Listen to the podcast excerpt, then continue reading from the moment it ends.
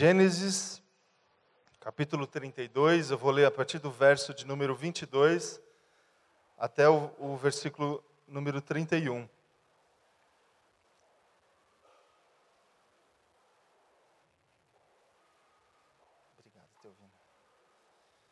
Vamos à leitura do texto que diz assim: Naquela noite, Jacó levantou-se, tomou as suas duas mulheres, suas duas servas e seus onze filhos para atravessar o lugar de passagem do Jaboque. Depois de havê-los feito atravessar o ribeiro, fez passar também tudo o que possuía. E Jacó ficou sozinho então veio um homem que se pôs a lutar com ele até o amanhecer. Quando o homem viu que não poderia dominar Jacó, tocou-lhe na articulação da coxa, de forma que a deslocou enquanto lutavam. Então o homem disse: Deixe-me ir, pois o dia já desponta. Mas Jacó lhe respondeu: Não te deixarei ir a não ser que me abençoes. O homem perguntou: Qual é o seu nome? Jacó, respondeu ele. Então disse o homem: Seu nome não será mais Jacó, mas sim Israel, porque você lutou com Deus e com homens e venceu. Prosseguiu Jacó: Peço-te que digas o teu nome mas ele respondeu: Por que pergunta o meu nome? E o abençoou ali. Jacó chamou aquele lugar de Peniel, pois disse: Vi a Deus face a face, e todavia minha vida foi poupada. Ao nascer do sol, atravessou Peniel, mancando por causa da coxa, por isso até o dia de hoje os israelitas não comem o músculo ligado a articulação do quadril, porque nesse músculo Jacó foi ferido. Até aqui, vamos orar, meu irmão, minha irmã. Feche teus olhos, coloque diante de Deus, diante da Sua palavra. Vamos orar. Senhor Deus Pai, muito obrigado por essa manhã. Obrigado, Deus, porque o Senhor nos trouxe até esse lugar para experimentar, Jesus, a Tua presença poder encontrar no nosso coração motivos de gratidão, motivos de louvor, poder te adorar aqui, Pai, nesse lugar. Muito obrigado, Deus, porque o Senhor nos dá todas as condições para fazer isso, apesar das nossas lutas, Deus, apesar das adversidades que nós temos na vida, a gente tem esse alento de desfrutar da tua presença, de desfrutar da tua palavra desfrutar, Jesus, da tua graça e do teu amor. Que agora, Deus, a tua palavra encontre em nós, Deus, um lugar especial também. Que a tua voz, Deus, é, que a gente consiga entender e ouvir a tua voz agora, pela exposição da tua palavra, pela exposição de testemunhos de filhos e filhas do Senhor, que nos ensinam, Deus, que nos exortam, que nos desafiam, Deus, a continuar nessa trilha, Deus, seguindo e obedecendo uh, os teus mandamentos, Pai. Que seja assim na minha vida, que seja assim na vida dos meus queridos e queridas aqui, é a minha oração, em nome de Jesus. Amém. Amém. Amém, irmãos. Vou conversar um pouco com você aqui sobre esse texto que nós lemos. Antes, eu queria só é, trazer aqui algumas reflexões a respeito da de como a nossa identidade ela é formada ao longo do tempo. Eu não sei se você já parou para pensar sobre isso. Talvez, dependendo da sua formação, você até estudou alguma coisa em relação à formação da, da nossa, da sua identidade. Mas se você, se a gente parar para pensar sobre isso, a gente vai voltar lá atrás, né? E aí aproveitando hoje a celebração do Dia das Mães, a gente vai resgatar talvez algumas experiências com as nossas mães, os nossos pais, e a gente vai perceber o quanto o nosso contexto familiar ele forja a formação da nossa identidade. Dependendo do contexto familiar que você teve, das presenças familiares que você teve, ou até mesmo das ausências familiares que você partilhou na sua infância, a sua identidade foi é, ajustada aí para algum caminho ou de, de algum jeito. O contexto familiar é uma variável é, eficaz, importantíssima nessa caminhada de, de formação da nossa identidade. E há outras variáveis também, variáveis sociais, né? As pessoas que ao longo da nossa história é, são colocadas no nosso caminho e que de alguma forma também influenciam na formação na formação da nossa identidade, os processos educacionais, pedagógicos que nós fomos submetidos ao longo da nossa caminhada também, de certa forma, ajudam influenciam na, na formação na formação da nossa identidade, as nossas experiências emocionais também, lá de trás e ao longo da nossa caminhada, tudo isso, se a gente analisar a nossa história, o nosso passado, a gente vai perceber é, experiências, ah, jeito da família, o estilo da nossa mãe. Né? Como que era sua mãe? Nos, nos modelos propostos aqui pela, pela peça que foi feita. É, qual que era o ambiente da tua casa? É, como que você estudou? Como que, qual que era o ambiente da sua escola? E tudo isso, a gente vai chegar numa fase adulta, a gente vai perceber que tudo isso influenciou na formação na formação da nossa, da nossa identidade. Seja, é, meu irmão e minha irmã, qual for ou quais foram essas variáveis, as presenças, as ausências, é, certamente, certamente, comigo, com você, nessa trilha que nós caminhamos na formação da nossa identidade, alguns vazios, algumas lacunas foram deixadas, certamente. Né? Ninguém tem um processo de formação de uma identidade 100% sadio, 100% maduro. Certamente, na, na caminhada que nós trilhamos, diante dessa reflexão da formação da nossa identidade, algumas lacunas foram deixadas no meio do caminho. Certamente.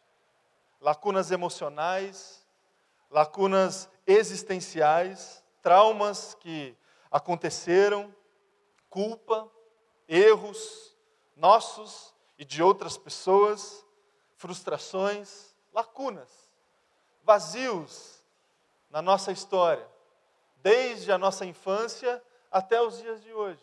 E aí eu paro para pensar, hoje, depois de ter experimentado muitas, é, muitos eventos e ter surgido de um contexto familiar, de um contexto religioso, de um contexto educacional, eu olho para o que eu sou hoje, você, eu convido você também a fazer essa reflexão, e eu percebo que muito do que nós somos hoje, muito do que nós é, identificamos como sendo a nossa identidade hoje, nada mais é, além das influências dessas variáveis, do que uma tentativa de preencher esses vazios e essas lacunas que foram deixadas ao longo da nossa história.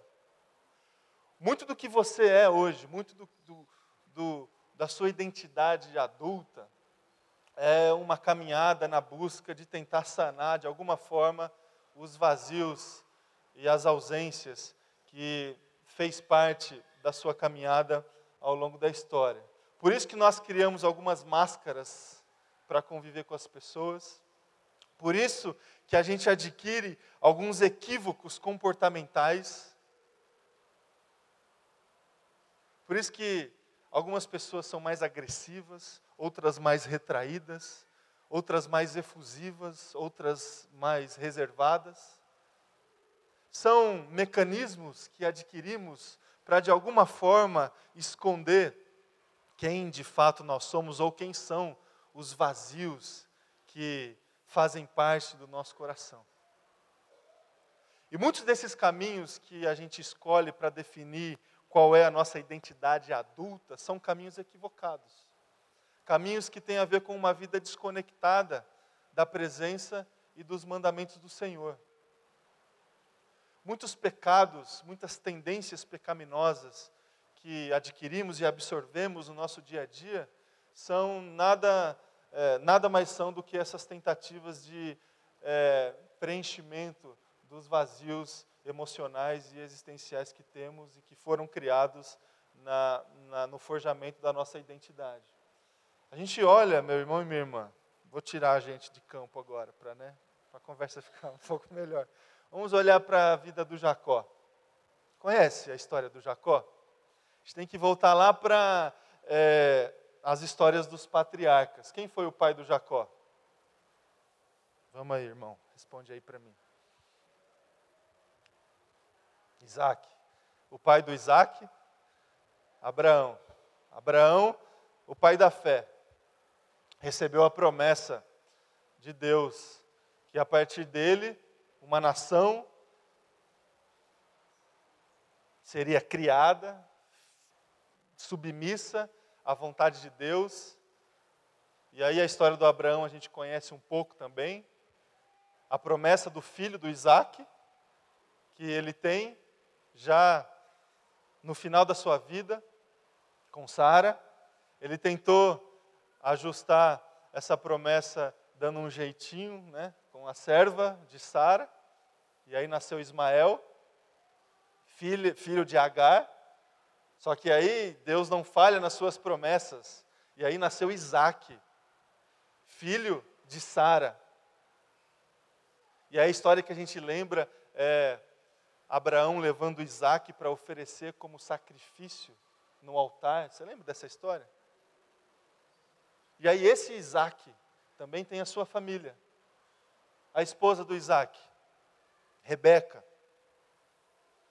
Também da mesma forma que Sara, estéreo, mas de alguma forma milagrosa, também tem o seu filho, seu filho Jacó. E Jacó tinha um irmão gêmeo. Não sei se você se lembra dessa história. Já no ventre da Rebeca, Esaú e Jacó brigavam ali dentro. E a, a palavra de Deus é muito clara nesse sentido. A Rebeca sentia dentro do seu ventre já uma guerra. Uma guerra que já é, profetizava outras que viriam, outras que viriam. E aí no parto de Jacó e de Esaú, quem nasce primeiro? Esaú. E como que Jacó nasce? Agarrado no calcanhar de Esaú. Como quem pensava ou dizia naquele momento: sou eu que deveria ter saído primeiro. Só que Jacó é o primogênito. Esaú é o primogênito. Jacó nasce depois. E desde o nascimento de Jacó e Esaú, uma crise familiar se instaura. A palavra é muito clara. Isaac gostava mais de quem? De Esaú. Rebeca gostava mais de Jacó. Uma crise sem precedentes. Quando isso acontece dentro de um lar, uma crise sem precedentes. Já existia dentro do ventre uma disputa entre o poder da primogenitura, que era muito importante naquela cultura. E de repente, os filhos gêmeos nascem e nascem num contexto de crise familiar de preferências paternas e maternas. Há duas experiências meus irmãos, fortes entre uh, Esaú e Jacó, que expressaram e expressam para nós essa dificuldade que eles tinham em relação aos seus relacionamentos e essa questão de primogenitura.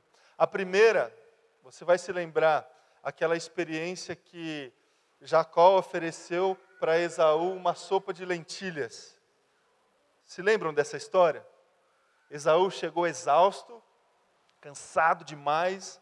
E aí, quando a gente está muito cansado, muito exausto, a gente pensa pouco, né? E aí, é, Jacó, ele se aproveita daquela cena e oferece o que o Esaú precisava ali no momento, de um alimento, de uma força, de um renovo, em troca do privilégio e do poder da primogenitura.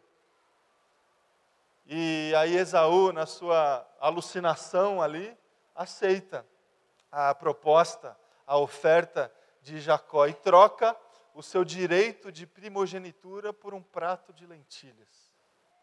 Por alguma coisa que ele estava precisando, necessitando pontualmente aqui na, naquele momento, ele muda a sua história e troca esse privilégio que ele, que ele possuía. Uma outra história também que revela para nós esses embates que Jacó e Esaú eles tiveram é aquele episódio onde Isaac, já velho, já com muita dificuldade de enxergar, de se locomover, ele gostava do que o seu filho Esaú preparava para ele comer. Ele gostava das caças do Esaú. E aí ele chega para o Esaú, dizendo assim: ó, já estou velho, é, daqui a pouco eu não vou estar entre vocês. Eu quero que você saia para caçar e me prepare um prato para eu comer e tudo mais. A Rebeca estava atrás da porta e escutou a, a conversa entre o Isaac e o Esaú. O que, a Rebeca fez? Foi até Jacó. Jacó, seu pai, chegou para o seu irmão Esaú e pediu que o Esaú fosse à caça, caçasse ali um animal e preparasse um, um alimento. Faça você. Finja que você é o Esaú. Seu pai já está com um problema aí de, de visão a gente coloca uma roupa do Esaú em você, e o Esaú era peludo assim, tipo igual eu. Aí a gente coloca aí uns pelos aí, uns casacos para ele achar que você que você é o Esaú. Só que não vai caçar não, pega um dos nossos animais, que é mais rápido. Prepara um alimento e traz para o seu, seu pai comer e ele vai te abençoar. Isso de fato acontece. O Jacó vai na, na dispensa da época, né? pega um animal, prepara um alimento e entrega para o seu pai comer. O seu pai, o, o, Isaac fica meio né, desconfiado. Será que é? Será que não é? Mas aceita o prato e não só aceita o prato, como abençoa é, o Jacó. E aí talvez uma das cenas assim mais é, angustiantes. Depois você lê lá alguns textos antes desse que a gente leu, quando já quando Esaú chega e percebe que ele foi enganado pelo seu irmão, pela sua mãe, e, e ele expressa isso de uma forma angustiante. Ele é, quase que implora a bênção do seu pai, mas ela já havia sido feita para o Jacó. Ele expressa sua é, ira, a sua revolta, a sua tristeza, acima de tudo, diante dessas, dessas crises que se instauraram ali é, naquela família. Jacó foge, porque, obviamente, o seu irmão ia matá-lo. Ele foge para a terra lá do seu tio, o irmão da sua mãe, a terra de Labão. Lá ele constrói a sua família, se casa com as filhas do Labão, com a Lia, e com a Raquel. Achava que ia casar com a Lia, com a Raquel primeiro. Esperou sete anos. Aí o Labão falou: Não, você vai ter que esperar mais sete, porque primeiro vai a mais velha. Então, primeiro foi a Lia. Aí ele trabalha mais sete anos. Depois de 14 anos, ele se casa com a Raquel, que era a sua, a sua preferida. Ali nas terras de Labão, ele constrói toda a sua riqueza, tem os seus filhos filhos esses cujos nomes deram depois os nomes das tribos de Israel, de Jacó. Depois de muito tempo, de alguns anos, ele resolve fugir, digamos assim, ou retornar para a sua terra, para a terra da sua família, para ao reencontro com o seu irmão Esaú. E ele achava que a sua riqueza, os seus animais, os seus bens seriam suficientes para um acordo ali entre o, o irmão dele.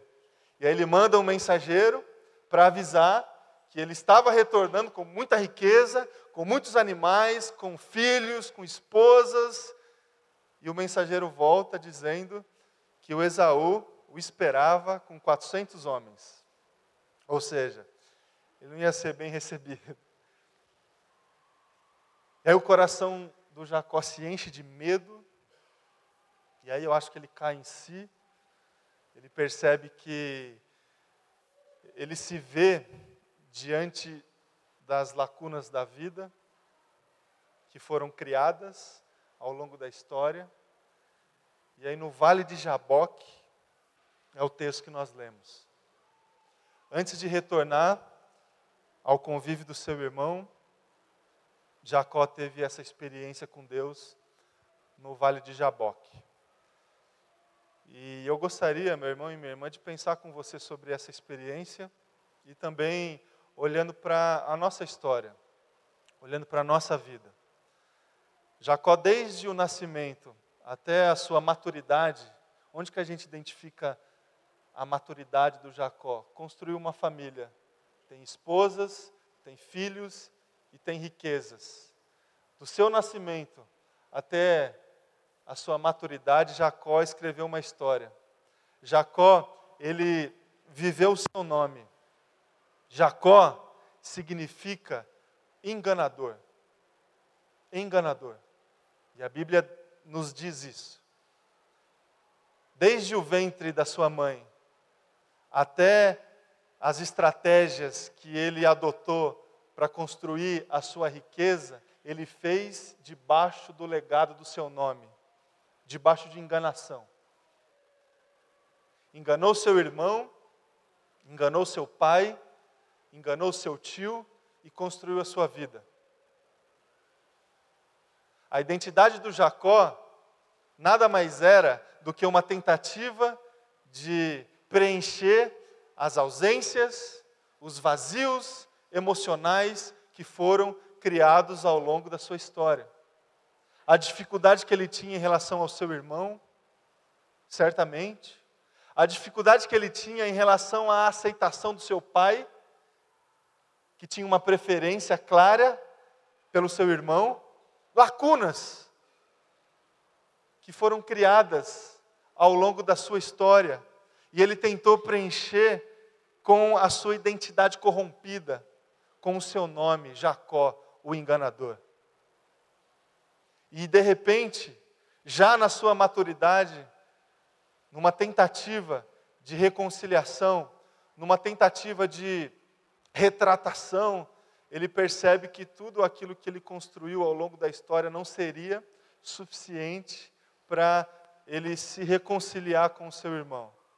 As suas esposas, as suas, a sua filha, os seus filhos, a sua riqueza, de repente, o seu irmão o esperava com 400 homens, pronto para uma guerra.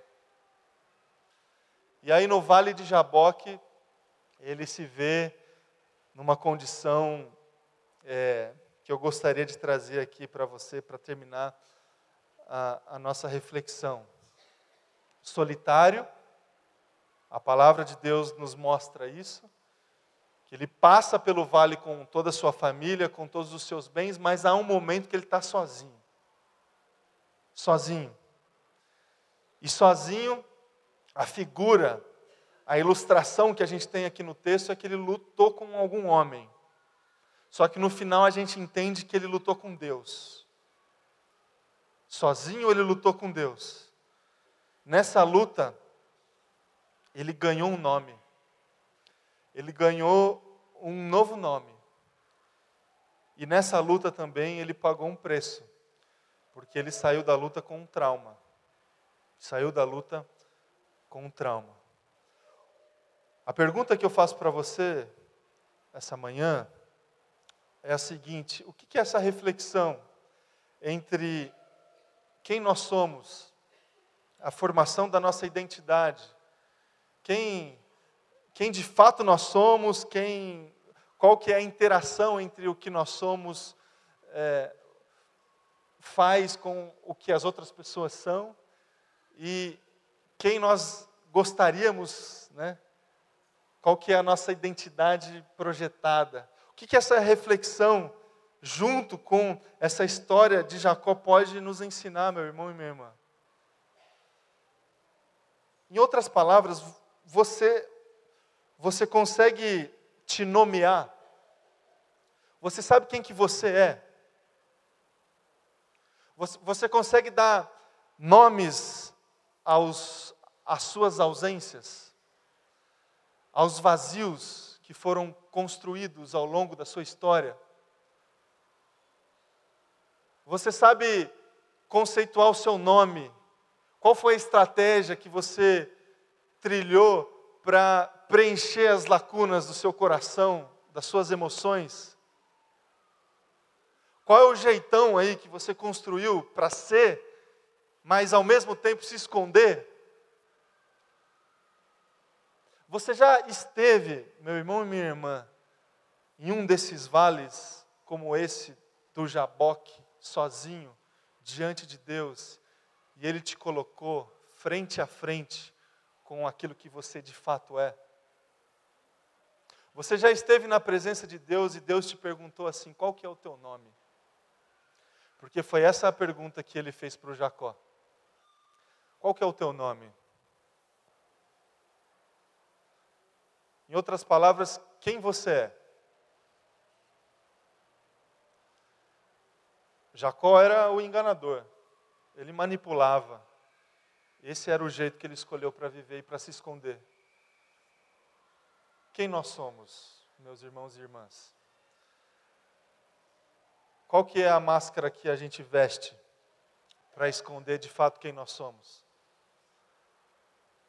Na nossa caminhada, na, na nossa trilha de discipulado ao lado de Jesus, vez ou outra, a gente vai ter que passar por esses vales. Às vezes, a gente vai ser jogado lá por uma dificuldade. Da mesma forma que aconteceu com Jacó. A notícia que chegou para Jacó é: o seu irmão te espera com 400 homens. E aí ele se viu pequeno, diante de uma dificuldade, foi jogado no vale do Jaboque. Às vezes seremos da mesma forma, jogados em um desses vales por algum tipo de dificuldade. E aí, diante de Deus, passaremos por essas experiências, talvez semelhantes a que o Jacó passou. Sozinho, e o que, que significa? O que, que significou para o Jacó ele estar sozinho e o que significaria para nós, diante de Deus, a solidão? ausência de todo tipo de recurso que carregamos, que conquistamos ao longo da nossa vida. Jacó se sentiu dessa forma ali, meu irmão e minha irmã. Toda a riqueza que ele construiu, as suas esposas, os seus filhos, os seus animais, não serviu de nada. Ele estava sozinho e não sozinho porque não havia pessoas ali do lado dele, ele estava completamente desnudo na presença de Deus. Não havia recursos suficientes para resolver o seu problema. A sua vergonha estava exposta, a sua fraqueza declarada. Quando nós estamos também passando por esses vales, esses encontros com Deus, nós também, da mesma forma, nos sentimos sozinhos, com a fraqueza exposta. O dinheiro não paga. A história não resolve. Sozinhos nós estamos. Da mesma forma, igual Jacó. E Jacó também, ali, na presença de Deus, ele lidou com a sua identidade real. Aquele homem, Deus ali com ele, perguntou a Jacó qual que é o teu nome. Na presença de Deus, meus queridos, a gente precisa responder essa pergunta: quem nós somos? Quem nós somos? Se a gente tem a real percepção e consciência da presença de Deus nas nossas vidas, nos nossos momentos de oração, nos nossos momentos de culto, a gente responde essa pergunta, a gente se coloca na presença de Deus com aquilo que de fato nós somos. Eu sou, o Jacó respondendo: O meu nome, Senhor, é enganador. Eu sou um tranqueira. Eu sou um sem vergonha. Eu enganei meu irmão, eu enganei meu pai, eu enganei meu tio, e toda a minha riqueza eu construí às custas desse meu nome, enganador. Na presença de Deus, a gente precisa ter essa coragem de responder quem de fato nós somos. Qual que é o nosso nome? O nome que revela os nossos medos, os nossos pecados. A gente precisa nomear os vazios que foram deixados na construção da nossa identidade para se colocar diante de Deus. E depois por fim, Jacó recebe a bênção. Ele não recebe um novo nome. Ele recebe, obviamente, um novo nome. Mas não é só isso. Jacó recebeu uma bênção de Deus. É esse o sentido. Agora, Deus falando para Jacó, não é mais Jacó o enganador. Agora o seu nome é Israel porque você lutou com Deus e com os homens. Essa é a bênção, e foi a bênção de Deus para o Jacó. A vida dele ganhou um novo sentido. A vida dele foi desnudada e ganhou uma nova perspectiva. Uma nova perspectiva de missão, de caminhada, de jeito de viver. É isso que o arrependimento, o perdão dos pecados que Deus nos proporciona deve gerar no nosso coração. Essa bênção de receber uma nova perspectiva, uma esperança diferente, uma visão nova daquilo que a gente não estava vendo até então. Jacó não é mais enganador, Jacó agora é Israel. Meu irmão e minha irmã, que a gente consiga, na presença de Deus, entender, entender qual que é a bênção que Deus tem para mim e para você, que tem a ver com um novo nome, um novo jeito de viver, que tem a ver com missão, uma nova caminhada. Isso aconteceu com Jacó. E o Deus, o nosso Deus que está aqui essa manhã, que adoramos, que adoramos é o Deus de Jacó. O Deus de Israel.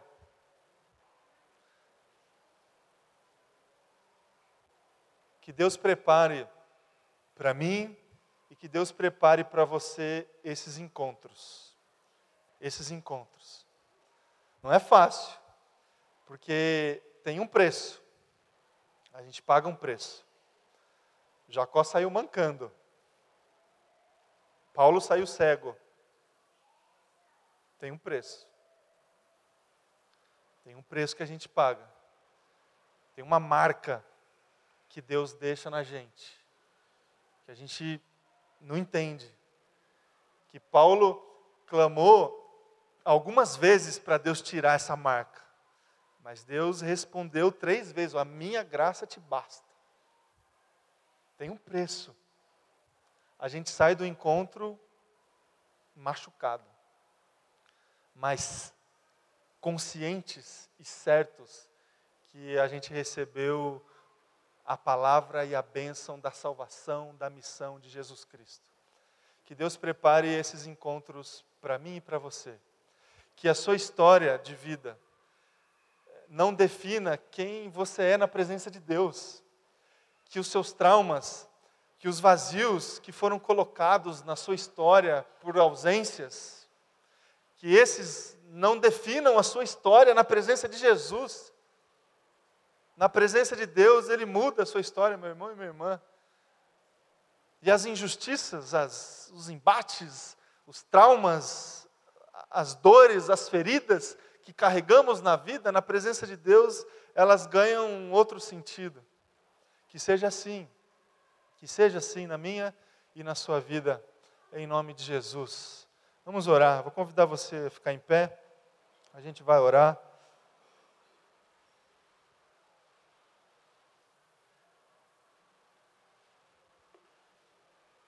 Feche teus olhos, coloque na presença de Deus,